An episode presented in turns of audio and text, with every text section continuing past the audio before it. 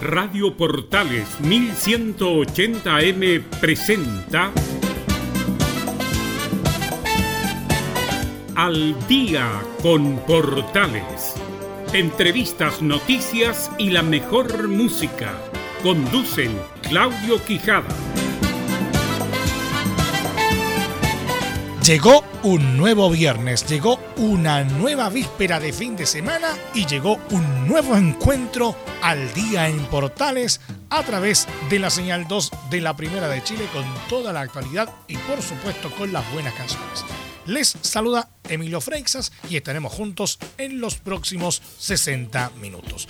Vamos a comenzar como es habitual con nuestra portada musical.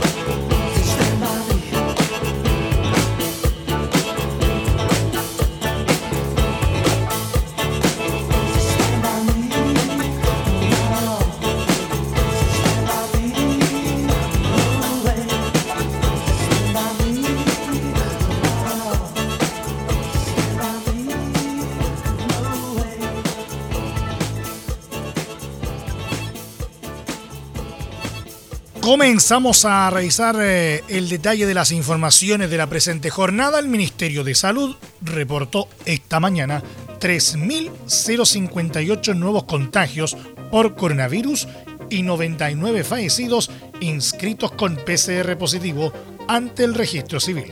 Según dijo el titular de la cartera Enrique París, las cifras de hoy demuestran que la mejoría continúa.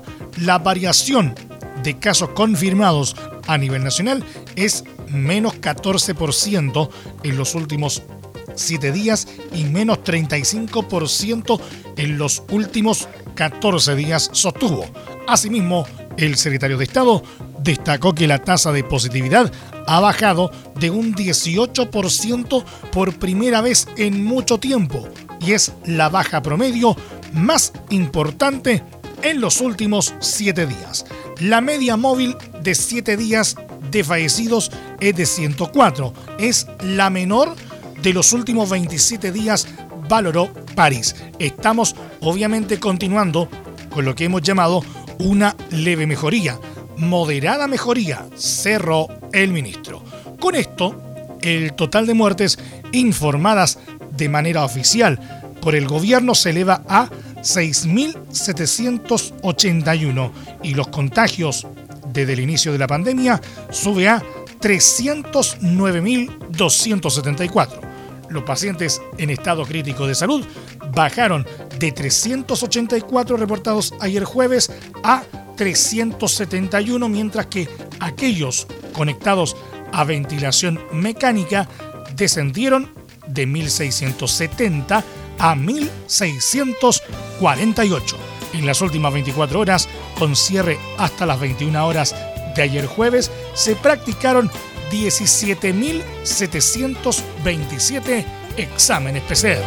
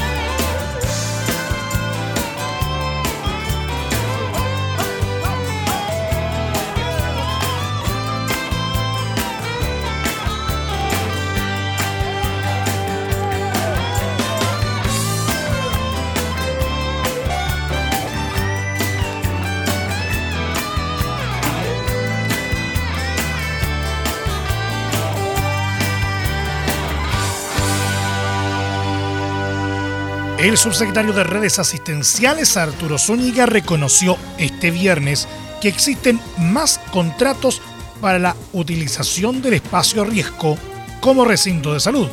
Esto luego de conocerse el dictamen de Contraloría que declaró ilegal un segundo contrato de arriendo para utilizar el lugar. Ayer, el ente Contralor informó que en dicho contrato suscrito por el Servicio de Salud Metropolitano Norte para habilitar el denominado Centro Hospitalario Huechuraba, había pagos duplicados para la habilitación y mantención de infraestructura básica, como redes de electricidad y aire acondicionado. Dichos ítems ya estaban contenidos en el primer contrato de arriendo sostenido por la Subsecretaría de Redes Asistenciales y Espacio Riesgo.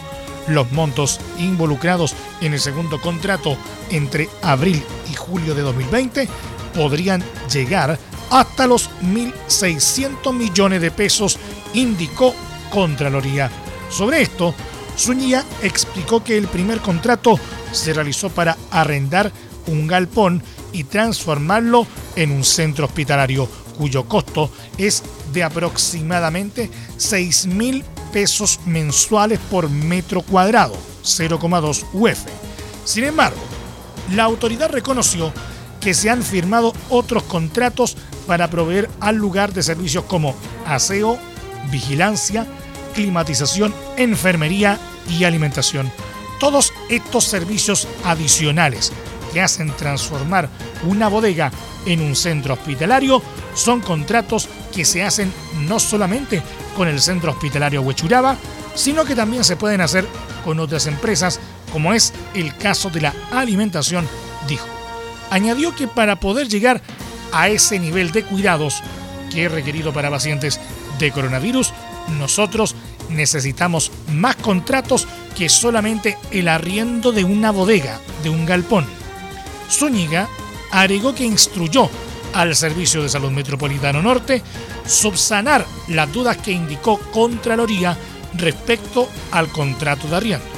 Junto con ello, defendió la utilización del recinto y dijo que actualmente hay más de 500 personas que han sido dadas de alta del espacio a riesgo.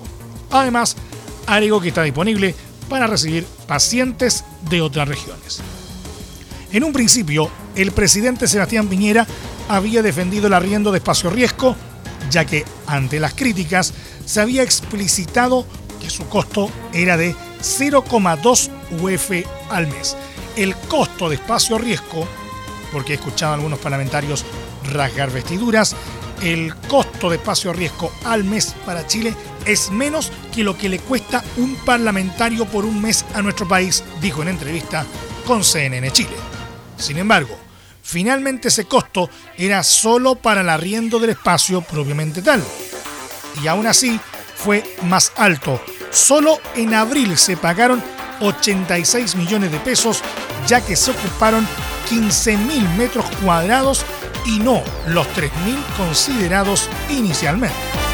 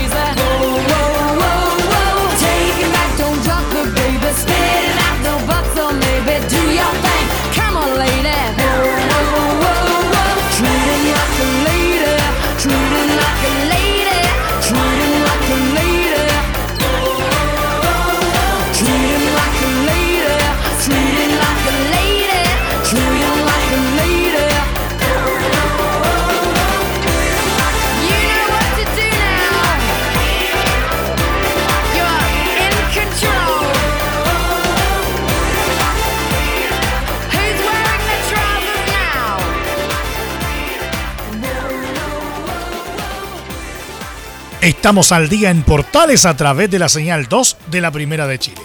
Un duro revés sufrió la moneda luego que la Cámara de Diputados aprobara la idea de legislar el retiro anticipado del 10% de los fondos de pensiones para enfrentar la pandemia.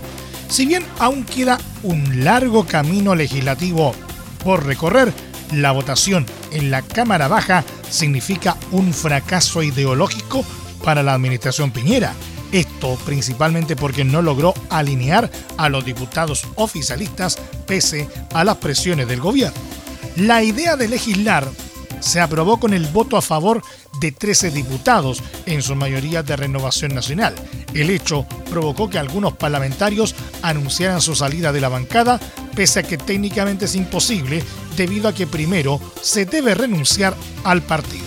En medio de la pataleta, algunos personeros, como el senador Andrés Alamand, aprovecharon la oportunidad para disparar en contra del liderazgo de RN, en este caso Mario Desbordes.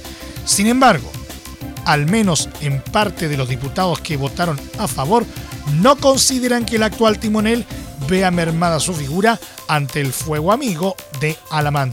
Es más, algunos consideran que todo se va a arreglar, aunque no vacilan en asegurar que si tuvieran que hacerlo apoyarían el retiro del 10%, contrariando la postura de la moneda.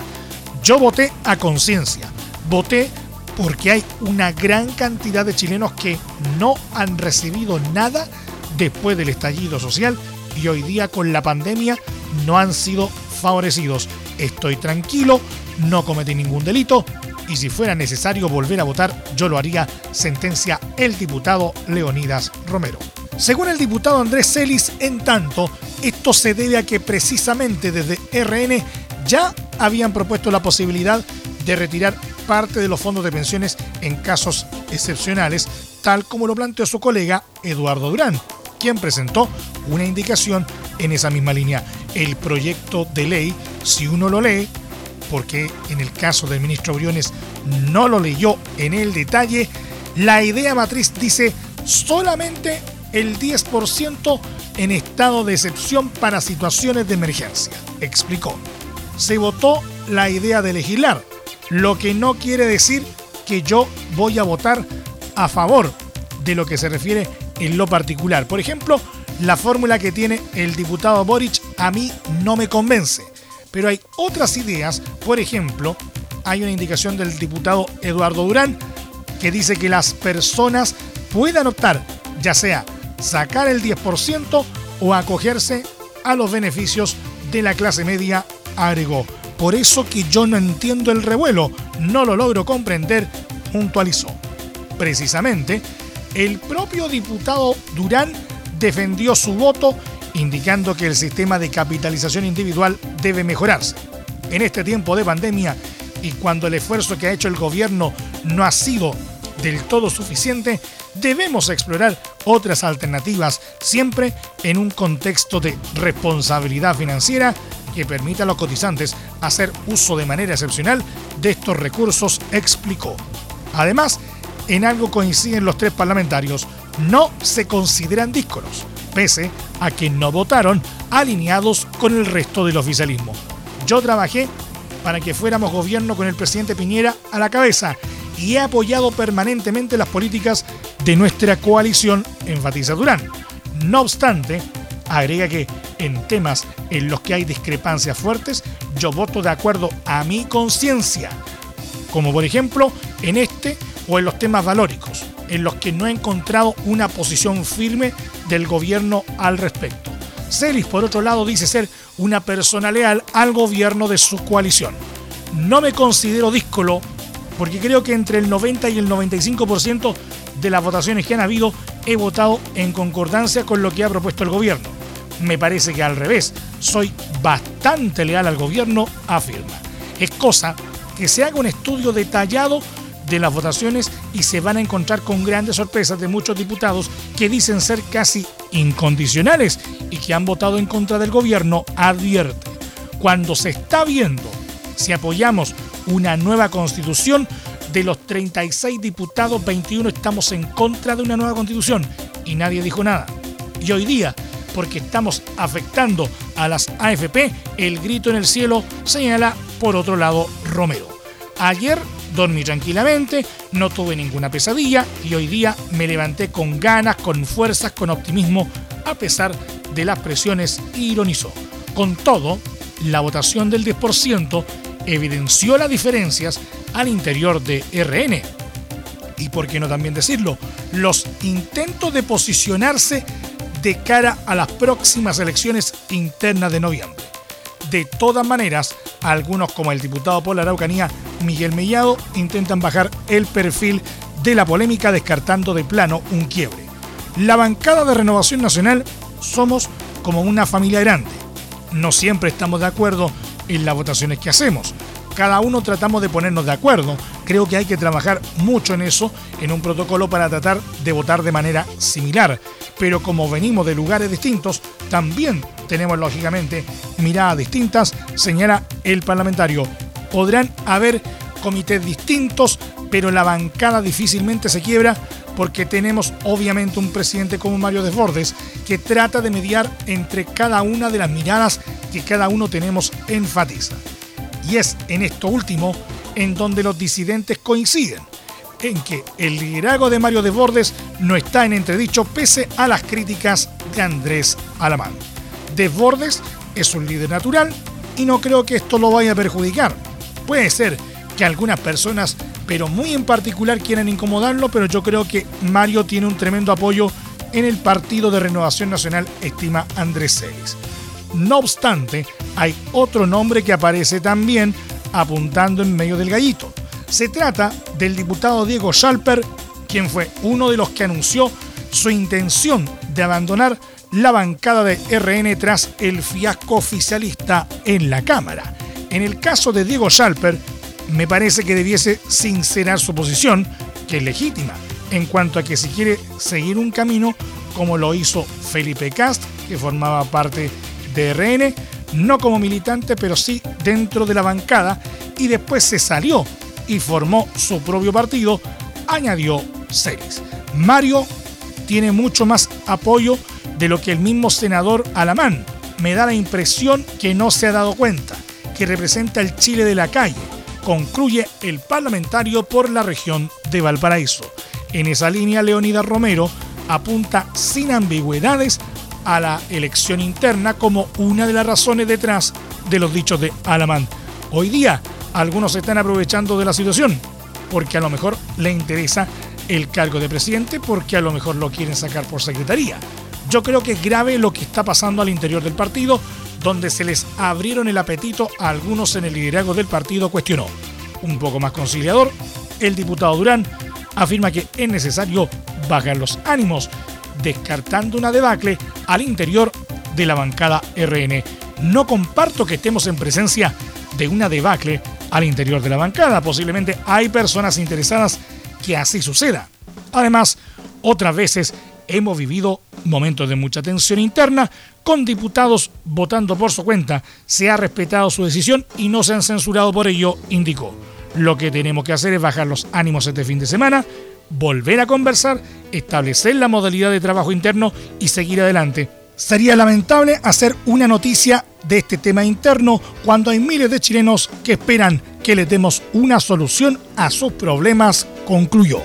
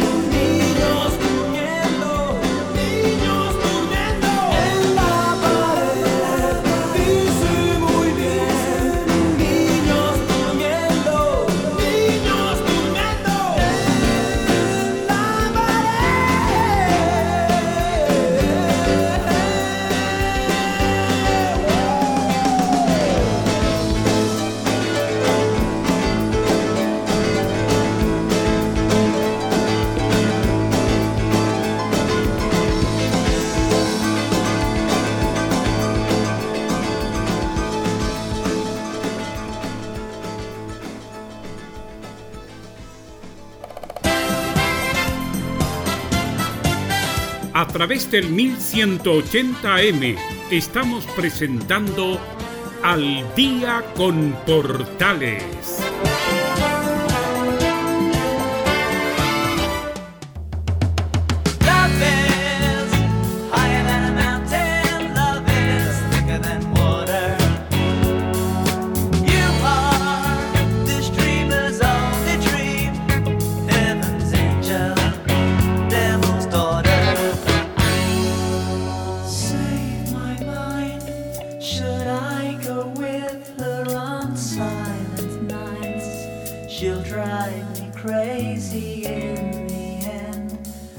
and I should leave this paradise. But I can't leave her. Well, I need her more than she needs you. That's what I'm living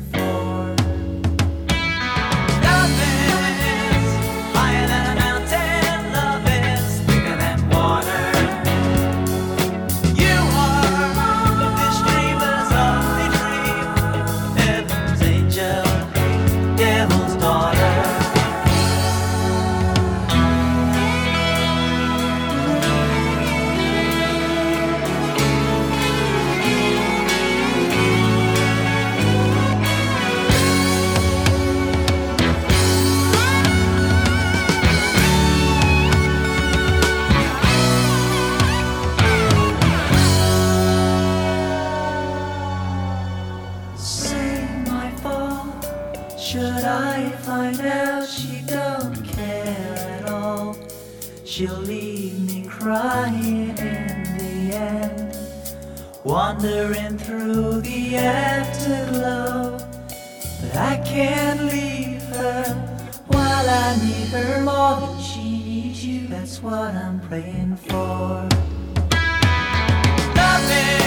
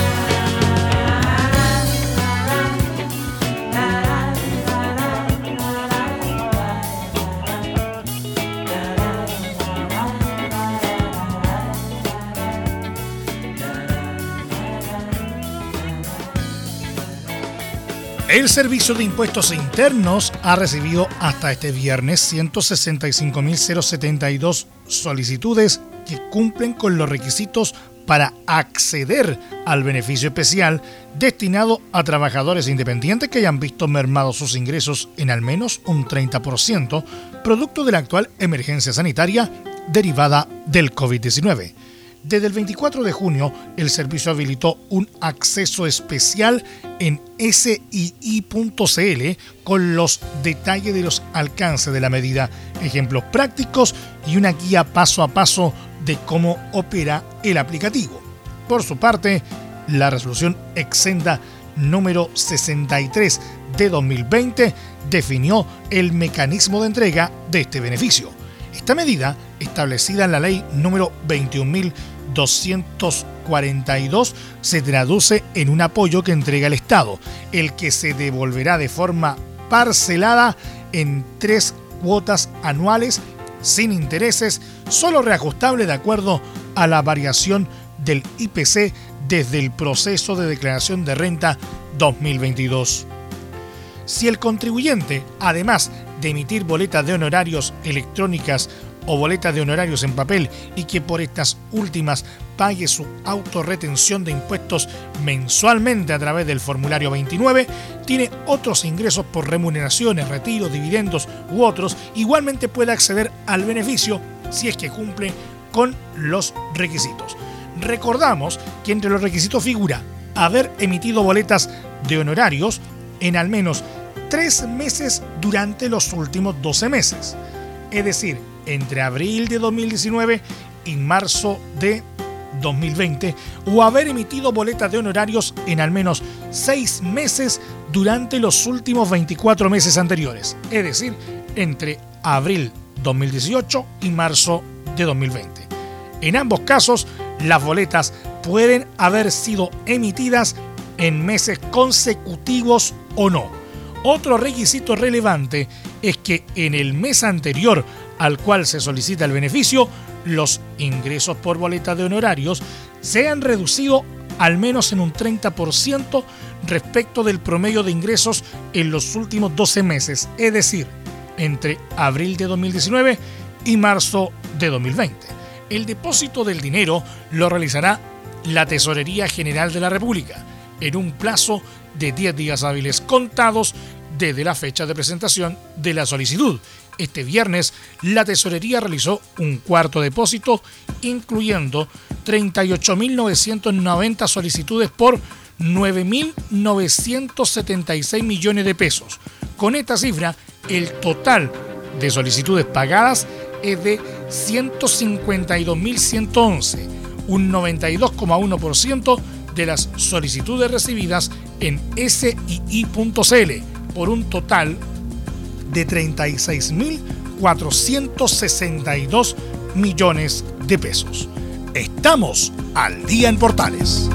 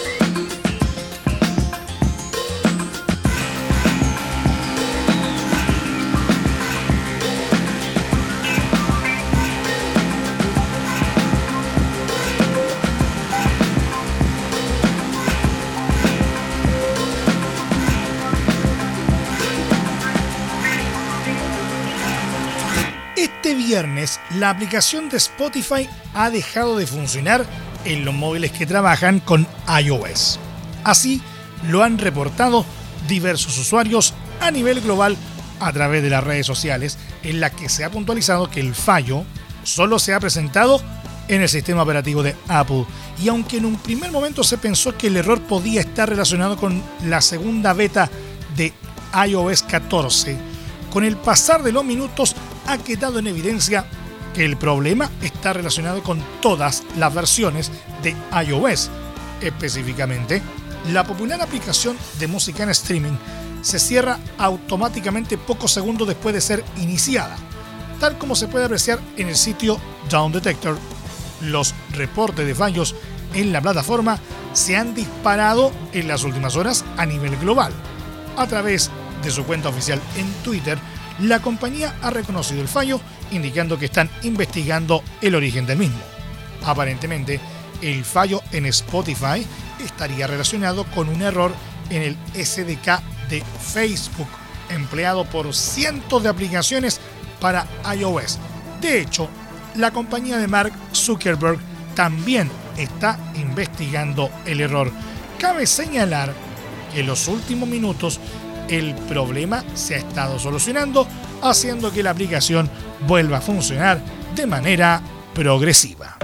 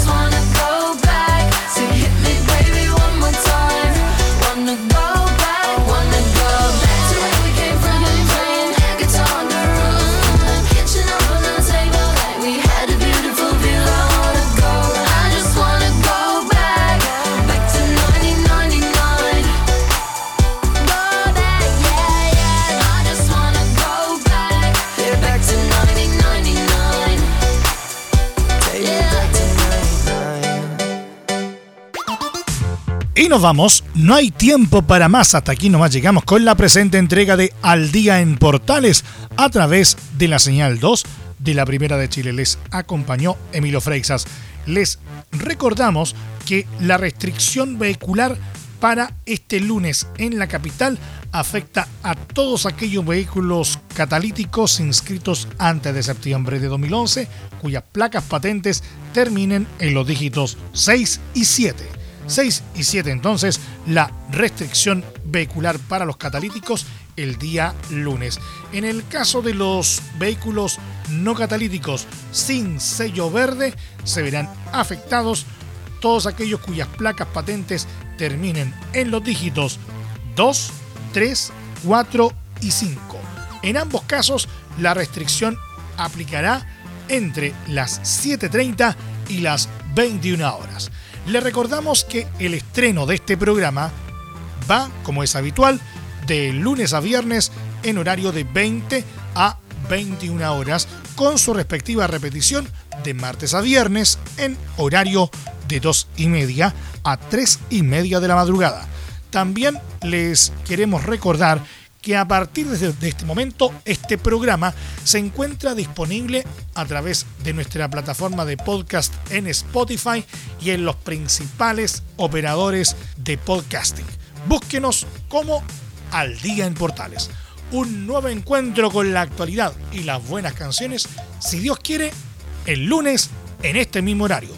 Cuídense, que tengan un buen fin de semana y lo más importante, por favor, ahora más que nunca, quédate en casa, que el próximo puede ser tú.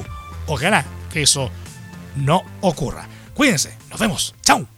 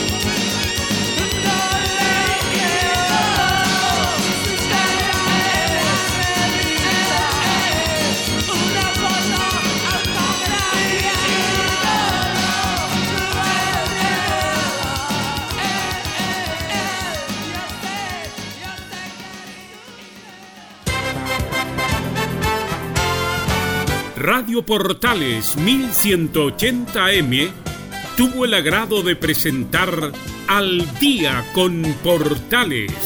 Claudio Quijada agradecen su sintonía y les desean muy buenas noches.